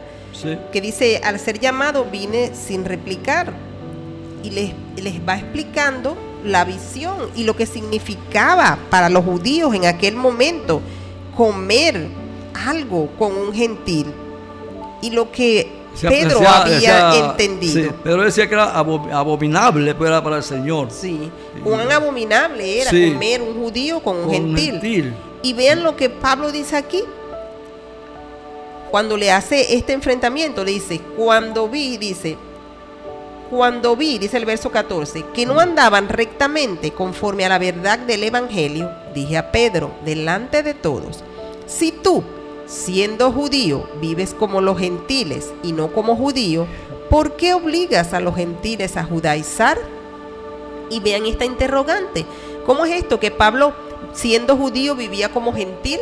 Quiere decir, pues que venía, ¿verdad? Eh, Observaba también las tradiciones de ellos, se comportaba igualmente que los gentiles, que, que no conocían de, de las cosas eh, que, que- que debía de conocer él como, como judío y como creyente, como, como dice, con la experiencia que él tenía, porque era un maestro que venían enseñando ellos, Pablo y Pedro. Entonces, Pedro con, este, Pablo justamente con, este, sintió pues que era una necesidad que era imperante para él, para ellos, pues este, eh, llegar a un acuerdo, eh, llevar la palabra conforme a como el Señor se la había encomendado a, Pablo, porque Pablo hablaba con esa autoridad porque él decía que había sido instituido su apostolado, había sido instituido por, el propio Yeshua. Y entonces, como quedó demostrado allá, cuando dijo nada de, de lo que esos eh, que eran los, las autoridades eh, en, Jerusalén, nada le, le recriminaron, mejor le, le aprobaron lo que él venía haciendo, porque sí, él les explicó todo lo que todo lo que venía, cómo venía trabajando él. Y ve que cuando él le dice, eh, vives como los gentiles, tenemos que comprender que no es que Pablo estuviese eh, viviendo como un gentil pagano. Lo que, eh, Pedro, perdón, lo que. Pablo, Pablo le está diciendo a Pedro es, en ese contexto en el que ellos están, que es el contexto de comer, porque eso es lo que está hablando aquí, está comiendo con los gentiles. Es decir, Pedro está haciendo lo mismo que hacían los, gentiles, de sentarse a comer. Los gentiles no tenían la costumbre que tenían los judíos. Ellos comían con todo el mundo. Entonces, esto era válido, que Pedro comiera con estos gentiles que guardaban Torah, porque ellos no eran gentiles paganos, eran creyentes en Yeshua, ahí no había inconveniente alguno. Y por eso es que luego le dice, ¿por qué obligas a los gentiles a judaizar? O sea, Pedro, a ti se te olvidó lo que está narrado ya en Hechos 10, que nosotros lo hemos leído, se te olvidó tu experiencia con Cornelio, lo que el Señor te dijo, que Cornelio era una persona que había sido considerada como una como un creyente genuino y el Señor le dijo a Pedro, no llames Común, eh, común, inmundo. ¿verdad? Inmundo, a lo que yo santifiqué. Entonces, ¿quién era Pedro? Para llamar, para hacer esta sección, para hacer esta diferencia, para creerse más que estos gentiles y ni siquiera sentarse con ellos, cuando estas personas habían también sido limpiados por la sangre de Yeshua. Ellos eran creyentes en Yeshua, habían experimentado un nuevo nacimiento. Entonces nosotros como creyentes no había nada, no podemos hacer esa sección y eso es lo que Pablo está diciéndole a Pedro. Eh, exactamente, ese es el, el, el conflicto surge por eso. Y como decía la maestra, pues en este tiempo nosotros también estamos, que llevamos nosotros la palabra, no podemos hacer asesión de personas. Y a veces uno observa, ¿no? Eh, entre los hermanos que han creído en el Señor y que a veces nos ven con indiferencias. Y, bueno, eso hay que, hay, que sufrirlo porque el Señor también sufrió el desprecio cuando porque decía que no, no conocía, no conocía lo de, lo que, de lo que él hablaba y que nosotros seríamos despreciados también, dice él. Y porque nosotros, yo, yo, yo considero que nosotros no podemos este, considerarnos pues eh, menos que, que los discípulos de aquel, de aquel, de aquel tiempo. Nosotros también este, hemos te- tenido también eh, eh, eh, que trabajar para el Señor y que también guardar lo que el Señor ha establecido como tal. Y por eso es que hacemos lo que el Señor eh, nos manda. Cumplimos con los mandamientos del Señor en todo lo que, lo que es posible cumplir, porque así es como el Señor ha dicho. Si me ama, guarda mis mandamientos. ¿Por qué me dice Señor, Señor y no hace lo que te digo? Ah, Ahí está, pues la. la- Es una verdad, es una Sí, realidad. sí. Y, y- y se repite porque hacemos acepción también nosotros cuando pensamos que esto es mm, para nosotros y no es para otros. O cuando pensamos que esto es para los judíos y no para nosotros.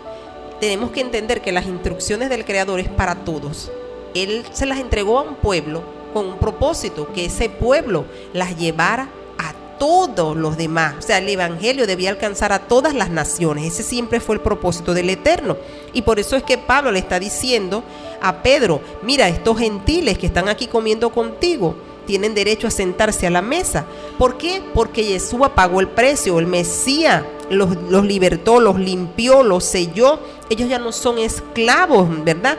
Ellos no son ya paganos, ellos están viviendo moralmente puros, ellos son limpios de acuerdo a los estándares de las escrituras, porque la sangre de Yeshua haya hecho ese trabajo en ellos. Entonces cuando Pedro está haciendo esto, de apartarse de ellos. Por considerar las tradiciones que tenían los, judíos creyentes que habían llegado, ¿verdad? Entonces nos damos cuenta que él está haciendo allí acepción de persona. Y por eso es que entonces vemos cómo le dicen eh, Pablo, nosotros, judíos de nacimiento y no pecadores de entre los gentiles, es decir, que no tenían prácticas paganas, pues como los gentiles, sabiendo que el hombre no es justificado por las obras de la ley, sino por la fe de Yeshua, nosotros también hemos creído en Yeshua para ser justificados por la fe del Mesías y no por las obras de la ley, por cuanto por las obras de la ley nadie será justificado. Ahí, ahí está, eh, eh, muy claro, muy claro, pues el- la, la parte central, ¿verdad? De, de, de Gálatas, de lo que venimos estudiando, que es- se trata de justificación y no de salvación, porque por él fuimos justificados por el sacrificio en la cruz. Él fue el que pagó el precio por nosotros. O sea, que él, es- él es la propiciación, ¿verdad? Él es la garantía. O sea, fuimos Él declarados justos por él. declarados- declarados justos por él, justamente, pues como, como le dijo allá a, Abraham, que también justificado por la fe. Entonces así estamos nosotros pues, en, estos, en estos tiempos también, este, siendo pues eh, justificados por, por el derramamiento de Yeshua en la cruz del Calvario, por su, porque Él pagó, pues, Él pagó el precio, Él, fue la garantía y, Y- Él nos justificó. Y ahí tenemos que recordar lo que es obras de la ley, que ya lo hemos hablado acá, ¿verdad? Las obras de la ley son mandamientos de hombres, son tradiciones hechas mandamientos. Porque para un fariseo las obras, según David Rogers, él dice que las obras de la ley eran una acción de un rabino sabio que justifica una manera práctica en la que alguna tradición debía ser observada. Y esas obras de la ley eran leyes basadas en las acciones u obras de un rabino. Si un fariseo o rabino desempeñaba cierta acción, esa acción era establecida como una ley y era conocida como una obra de ley. Entonces eran regulaciones hechas, mandamientos que estaban puestas por encima de la, De la Torah. Torah. Eso era lo que estaba pasando y por eso es que Pablo le está diciendo, nadie es justificado por las obras de la ley. Y fíjese mi amado hermano y mi amado amigo que me escucha, si eso fuese así, si las obras de la ley justificaran, entonces nadie necesitaría al Mesías, nadie necesitaría a Yeshua, ¿verdad? Sino que simplemente tú guardaras la ley y ya, listo, ya eres justificado. Mas las escrituras dicen que no es así. Dicen que tú te justificas es a través de la fe, La fe. en Yeshua. Eso es lo que nos justifica. Y vean, el mandamiento nos ayuda a entender cómo nosotros debemos caminar. Cómo a nuestro Elohim le gusta que nosotros hagamos justicia y bondad. Porque acuérdense que eso es el corazón del Eterno, la justicia y la bondad. ¿Y a qué, te lleva a justicia y bondad? A actuar de acuerdo al mandamiento, andar en libertad, cumpliendo los mandamientos y estatutos. Cuando tú haces eso, andas en libertad porque estás haciendo la voluntad del Creador. Entonces mm, tenemos que comprender eso, que nosotros mm, como eh, siervos del Eterno estamos llamados a obedecer. Y vean que Pablo decía, si seguimos acá, en el verso 17, ahora bien, si buscando ser justificados en el Mesías, también nosotros resultamos ser pecadores, ¿es por eso Yeshua ministro de pecado? De ninguna manera. Porque el hecho de que nosotros pequemos no hace a Yeshua ministro de pecado. Nosotros sabemos que las escrituras dicen que Él no tuvo pecado, Él se mantuvo limpio. Si no hubiese sido así, entonces nosotros no pudiéramos hoy ser justificados. Nosotros fuimos hechos justicia de Elohim en Él. Y eso solo se podía lograr si Yeshua se mantenía limpio de pecado. Exactamente, es lo que estamos tratando pues de explicar. En principio se dijo que la, esta- estas cartas, estas epístolas de, de Pablo tenían grandes complicaciones por eso, porque tiene muchas, muchas, eh, eh, este, eh, no interpretaciones, sino diferentes leyes que está hablando él. Él habla de diferentes leyes allí, no solamente de, la, de por- Y vean, ve, cuando tú hablas allí, vamos a leerlo para que puedan entender, mi hermano amado, este concepto que, que estás hablando.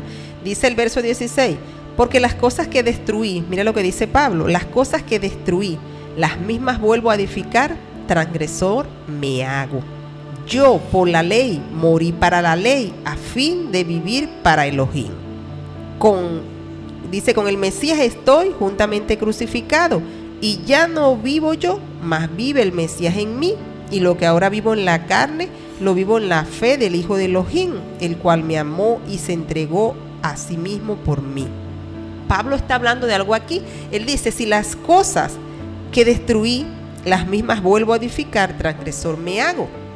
Y cuando nosotros pensamos, ¿cuáles fueron esas cosas que Pablo destruyó? ¿Cuáles fueron esas cosas que él dejó atrás?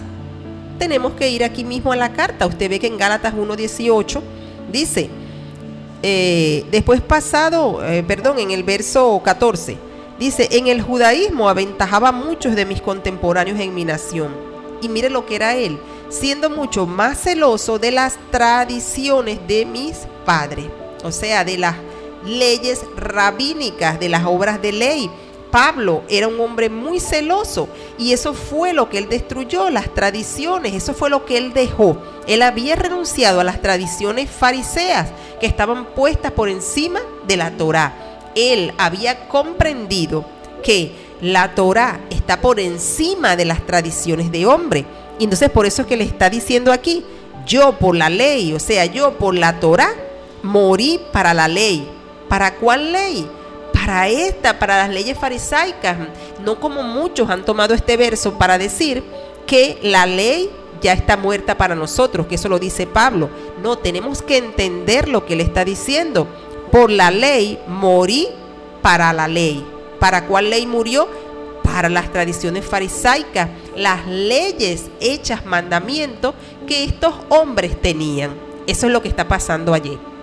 Esa es la retórica. La retórica que utiliza Pablo para dar, para interpretar ese tipo de, de, mensaje que está llevando. Pues tenemos que conocer entonces de esas, de de esas leyes, de esa retórica eh, grecorromana que Pablo utiliza para poder entender. Y por eso dice eh, el hermano Camilo que, que estas interpretaciones y estas epístolas son difíciles de entender por esto, porque hay que hacer, aplicar la hermenéutica, la exégesis para poder entender la, interpretación. Hay que te- este, reflexionar un poco, ¿verdad?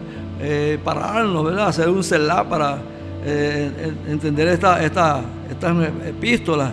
Y dice que, bueno, el Corintio y todas estas epístolas que él escribió en ese, en ese tiempo tienen esas mismas características, que son de difícil interpretación y entonces cuando ah, lo hacemos de así de una forma mu- mu- muy muy práctica entonces entramos en, en- en errores caemos en errores pues en la, en la enseñanza Sí, y no comprendemos realmente el mensaje que se está llevando. Y ve que él le está diciendo allá en el verso 20, con, con el Mesías estoy juntamente crucificado, ya no vivo yo. Y dice, lo que ahora vivo en la carne, porque eso murió, él crucificó, él crucificó el vivir según las tradiciones que les enseñaron sus padres. Exacto. Él crucificó la manera antigua, ¿verdad? Porque él persiguió a los creyentes. Dice, por eso es que él dice que en el judaísmo aventajaba a muchos. Entonces todo eso él lo dejó atrás. ¿Para qué? Para ahora vivir, dice, ya no vivo yo, más vive el Mesías en mí. Lo que ahora vivo en la carne, lo vivo en la fe del Hijo de Elohim. O sea, él entendió realmente cuál era el mensaje y pudo seguir esa verdad en su vida. Y dijo algo muy importante. No desecho, dice el verso 21, la gracia de Elohim, pues si por la ley viniera la justicia, entonces en vano murió el Mesías. Él claramente nos está diciendo que la justicia de Elohim es lo que permite que nosotros como creyentes podamos vivir en él. Es esa justicia la clave. Sin esa justicia, nosotros seríamos, como él dice allá en Corintio, un, símbolo, resonante. Me gusta mucho este pensamiento de, de- mi hermano Rico cuando él dice que cuando vives el mandamiento, pero tú no ayudas al pobre, no ayudas al necesitado, a la viuda, no tienes fruto. Y Pedro era un ejemplo acá de esto, porque Pedro hablaba hebreo, hacía todas las cosas, ¿verdad? Guardaba todas esas tradiciones, pero hacía sección de personas, porque estaba oprimiendo a esas personas. No le estaba dando a estos creyentes el lugar que el Mesías le quería dar, porque el Mesías es el patrón. Y sabemos que Yeshua nunca oprimió a nadie, nunca minimizó a nadie, nunca el Señor tuvo en poco a nadie, más bien siempre demostró amor al prójimo, ¿verdad? Y por eso es que entonces Pablo le dice, ¿qué pasa Pedro contigo? ¿No te acuerdas de lo que de lo que el Eterno te habló? ¿Se te olvidó la revelación que, que nuestro Señor te había dado? Y empieza allí a hablar, a hablarle, a recordarle a Pedro que la justicia viene es por la fe, que nosotros no podemos hacer acepción de personas, que debemos entender que nosotros obedecemos, amados, es porque somos salvos. Nosotros no obedecemos para ser salvos. La obediencia del creyente es una consecuencia directa de la salvación. Obedecemos por amor. por amor. Y ahí pues la, la- la- la habla de, de justificación. No está hablando de, de salvación, sino de, de la justificación como tal, que habla eh, estas cartas de, de, Gálatas que estamos, bueno, tratando de, explicar y de, nosotros también entender lo que la palabra, eh, lo que Pablo pues está eh, llevando o comunicando a través de estas, de estas instrucciones. Y que, y que hay algo que hay que entender acá, que el problema aquí, cuando Pablo les está hablando, o sea, tenemos que enfocarnos en el contexto de lo que él está hablando. El problema era comer con los gentiles, esa era la situación que estaba allí. Entonces, muchas veces los creyentes cuando oyen que se va a estudiar mm, eh, esta epístola de Gálatas, ¿verdad? Entienden muchos que la Torah acá, el no seguir la instrucción es el punto que Pablo está hablando. Muchos dicen que Pablo está hablando que no tenemos que seguir la Torah, que ya la ley pasó, que ahora estamos es con la gracia que somos fuimos hechos libertados de la ley, porque malinterpretan el verso 19, yo por la ley morí para la ley. Entonces, esas malas interpretaciones han traído problemas. Amados, tenemos que entender que la Torah, la instrucción del Eterno, es lo que nos ayuda a nosotros a, a reconocer nuestros derechos en el reino. Lo que nos ayuda, ¿verdad? A, poder llevar esa palabra.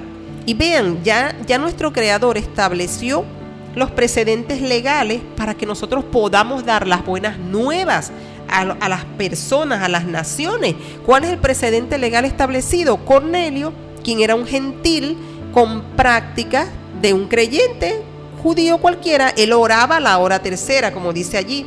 ¿Verdad? Lo que estábamos hablando, daba Sí. las ofrendas, Sí, correcto. ayudaba. Entonces ese es el precedente y estas personas que estaban aquí con Pablo estaban haciendo eso mismo, estos creyentes gentiles con los cuales él estaba haciendo acepción, con los que comía y después cuando venían los judíos creyentes él se apartaba, entonces él estaba enseñándoles a ellos que no eran igual a él. Estaba haciendo acepción, estaba haciendo diferencia acá y tenemos que comprender, amado, y darnos cuenta que muchas veces también nosotros hacemos lo mismo, porque a muchos mm, les decimos si no, eh, o pensamos si no eres judío, no puedes guardar la Torah. O si tú no eres judío, X, lo que sea. O pensamos que por ponernos un, un, o por decir dos palabras en hebreo, ya eso es mm, salvación, ya. Tenemos que comprender realmente que el Señor nos llamó a creer en Él y guardar sus mandamientos. Como dice Apocalipsis 14, 12, esta es la perseverancia de los santos, los que creen, los que tienen, ¿verdad? La fe en Yeshua y guardan sus mandamientos. Eso, Eso es lo que se mantiene hasta el final, porque el Evangelio, el, el Apocalipsis es la revelación de Yeshua para nuestras vidas. Entonces, bueno, en esta noche nos despedimos y les invitamos para nuestro próximo segmento, el próximo lunes, donde vamos a continuar con el capítulo 3 de la Carta a los Gálatas. Bueno, bueno, bueno, entonces nos despedimos pues por, por esta noche y damos gracias a todos los oyentes y que sigan disfrutando de una buena noche. Amén, que el Eterno les bendiga. Shalom para todos.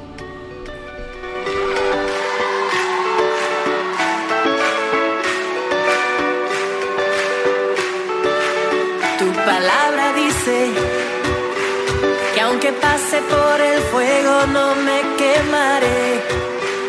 Y si paso por las aguas no me ahogaré. Aunque haya oscuridad con fe caminaré. Pues tú siempre vas conmigo. palabra dice, no hay justo que tú hayas desamparado. Eres pan para el hambriento Nunca, nunca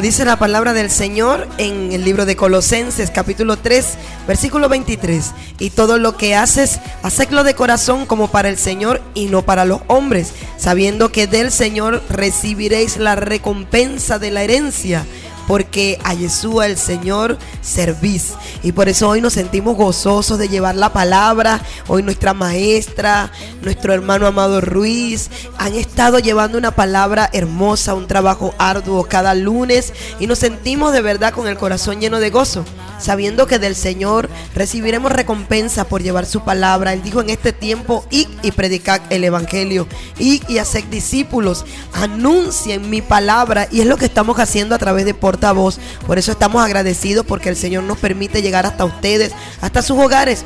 Y ustedes abren el corazón, que es lo más importante. Sí, y bueno, y la verdad es la coincidencia, la afirmación, los hechos o la realidad a la dicha afirmación, eso se refiere a la verdad. La verdad eh, no necesita aliado, la verdad se defiende sola y ahí está una palabra, una palabra que está dada por el Eterno para cada uno de ustedes y cada día vamos aprendiendo porque en eso consiste la verdad, en ir buscando, profundizando, eh, profundizando y buscando la raíz, la raíz de, de dónde viene todo, la, la cultura, eh, para qué fue escrito, en qué tiempo fue escrito y ahí el Señor se le va revelando a cada quien. Y es maravilloso nuestro Dios y por eso queremos darle también un saludo. Por aquí nos están saludando. Marjorie nos está enviando saludos. Pastor, gracias al Señor porque han estado allí fielmente escuchando la palabra. Por aquí tenemos también nuestro hermano Luis Monasterio. Y nos regala un texto hermoso que está en el libro de Primero de Crónicas, capítulo 28, verso 9. Y tú, Salomón, hijo mío, reconoce al Dios de tu Padre y sírvele con corazón perfecto y con ánimo voluntario, porque Jehová escudriña los corazones de todos y entiende todo intento de los pensamientos. Si tú le buscares, lo hallarás, mas si lo dejares, Él te desechará para siempre. Cuando te encuentres, habrás encontrado vida, perdón, santificación, preservación y gloria. Cuando encuentres al Señor, a ese Elohim que también fue de David y de Salomón. Bueno, y tenemos también por aquí buenas noches, shalom mis hermanos y apreciados radioescuchas de la emisora 100.3 Enlace Satélite y de este prestigioso programa Portavoz en sintonía desde el sector bolivariano la familia Monasterio Patete. Qué hermoso cuando las familias que están reunidas, cuando están enviando su mensaje, que el Eterno abrace a la familia Monasterio Patete, los guarde, los siga utilizando. Es un tiempo de levantarnos, es un tiempo de alzar bandera, un tiempo de proclamar la palabra y sobre todo porque estamos eh, conectados con Dios en este tiempo, con nuestro amado Padre. Y por aquí también tenemos mensajes que siguen llegando. Bendecida noche, amados hermanos. En sintonía, la familia Betancur López. Salmo 9.6 dice, en ti confiarán los que conocen tu nombre, por cuanto tú, oh Jehová, no desamparaste a los que te buscaron. Palabra de bendición, amén. Esta es la familia Betancur, nuestra hermana Silvia, que el Eterno la bendiga, la guarde. También tenemos buenas noches, mis hermanos. Jehová les bendiga en sintonía desde el Bolivariano. La familia Gil, Patete y Osorio. Que el Eterno bendiga ya a nuestra hermana Aracelis, que también está al pendiente. Tenemos otro mensaje, saludos y bendiciones al equipo de portavoz en sintonía la familia Ciso González desde la Candelaria. Bueno, un abrazo para Emma, para Aroncito, para Milagro, también allí para Carlos, para todos los que en esta noche han podido escuchar la palabra del Eterno y puedan seguir escudriñando. Escudriña la palabra. Durante la semana lea, lea la epístola de Gálatas. Busque profundice, porque allí está la verdad realmente Dios está llamándonos en este tiempo. Por eso, bueno, agradecemos al Eterno que nos permite llegar hasta sus hogares, nos permitió en esta noche poder compartir una palabra de fe, de esperanza, haciéndoles la invitación para el día jueves a partir de las siete y media de la noche El día jueves también estaremos compartiendo la palabra, llevando el mensaje y el día sábado de 8 a 10 de la mañana. No te quedes sin escuchar portavoz, comparte el enlace, escucha los audios. Por ahí el pastor siempre los está compartiendo a través del podcast, a través también de portavoz del día, a través de los TikTok. Tenemos toda una red donde estamos llevando la palabra del Señor. Por si no puedes escuchar el programa, lo puedes disfrutar por allí. Sí, bueno, está quedando grabado todo el programa para todo aquel que está llegando ahorita en este momento. Por ahí lo pueden bajar también. Eh, Juan 17, 17 dice, santificados en la verdad. Tu palabra es verdad. Amén, así es. Bueno, ya estamos por culminar. Rogando al Eterno que pueda bendecir sus vidas en esta noche, que haya bendición, que haya shalom, que usted pueda acostarse bendecido. Ore, no deje de orar, conéctese siempre con Dios. Y esto fue portavoz una voz de esperanza. Alcanzándote a, la, distancia. Y vamos a despedir con un tema eh, que tenemos ahí, que lo está pidiendo la familia Rondón. Y ese tema es impactante. Hermoso tema, así que disfrútenlo. Shalom para todos.